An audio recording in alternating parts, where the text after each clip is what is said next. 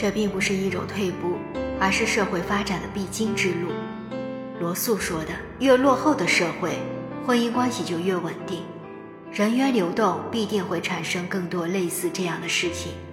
人与人之间最可贵的，也就是这些碰撞，而不是真的死死的被困住了。”最近周迅离婚，网友们既没有痛骂男主，也没有惋惜女主，反而是几十万的祝福与点赞，似乎周迅本该如此。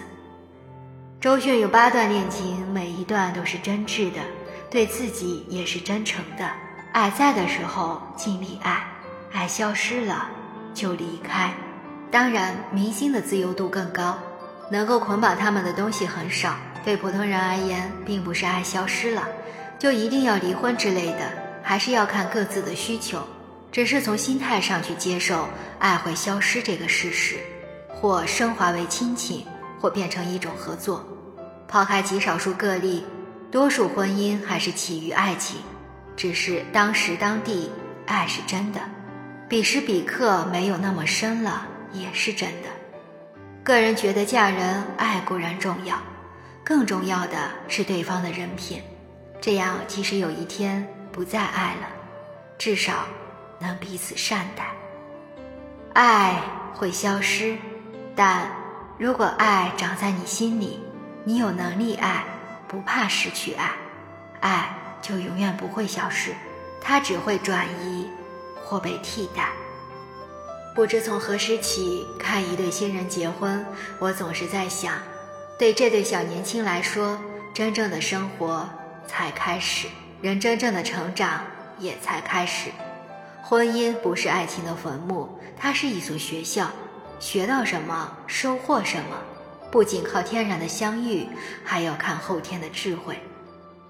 很多人的婚姻出现了问题，或者发现另一半有婚外情，就觉得崩溃了，是因为对婚姻的期待太高了。婚姻往往能够满足一部分就不错了，譬如能够在经济上无忧，或者在育儿上可以达成一致。婚姻它承载不了太多东西，责任、义务。爱情、忠贞、性、温暖等等，它就是个个体经济，是个靠契约的维系，用感悟滋养，去共同完成育儿、养老等一己之力难以完成的人生大事的合作形式。有人离了结，结了离，盲目扎进婚姻里，无不是想用一段婚姻来解决许多问题。正如那句通俗易懂的话：“不会游泳的人。”换个池子，依然不会游。当你生活上都没有安全感，别指望婚姻可以给你安全感。很多东西是相通的。婚姻里你会看到一些善恶，一些美丑，一些本能。任何感情总会带来一些伤害，一些失去，一些痛苦。这些东西本身无所谓好坏，活着多多少少都规避不了。然而，同样是这些东西，给有的人带去的是怨毒，是攻击，是愤懑，是纠缠；而给有的人带去的是清醒，是成熟，是圆融，是通透。外人都是来渡我们的。如果有了这样的领悟，一般感情上的事情也就真的过去了。人的终极使命其实是成长。如果我们遇见的人、遇见的婚姻、遇见的性、遇见的爱情，带给你的是变化和成长，让你在时间的长河里慢慢变得平静、温柔、从容、淡定，那便是有价值的。有不少婚姻很差的女人哭诉：“我在婚姻里这么熬着、坚持着，我是为了谁谁谁。”其实我想说，你不是为了谁，绝大部分人其实为的还是你自己。人都害怕孤独，害怕改变，害怕面对未知。有不少坏了的婚姻能够白头到老，也不值得被歌颂成爱，不过是因为懒，因为习惯。婚姻是一个世俗伦理的红利，很多女人在吃着这个红利，就算没有情感和性的红利，但是只要有婚姻这个身份在，那么对于女人来说，就是有着身份的，有着社会认同感，也有着理论上的优越感。所以，不论你在婚姻里有无性和情感，婚姻这个红利在，也让很多人不会离开这个婚姻。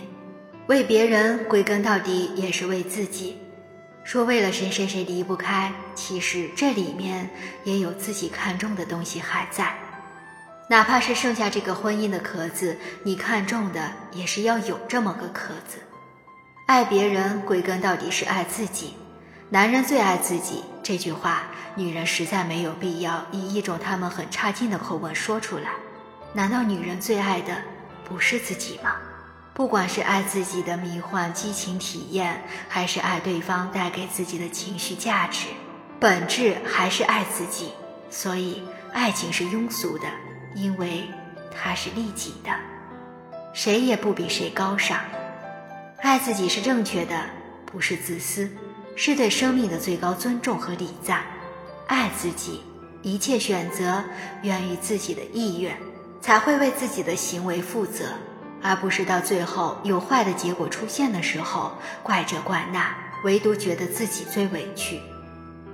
说了这么多，爱会消失，婚姻里也可以没有爱，爱来爱去，人最爱的还是自己。似乎一切都比较消极，难道就要远离爱吗？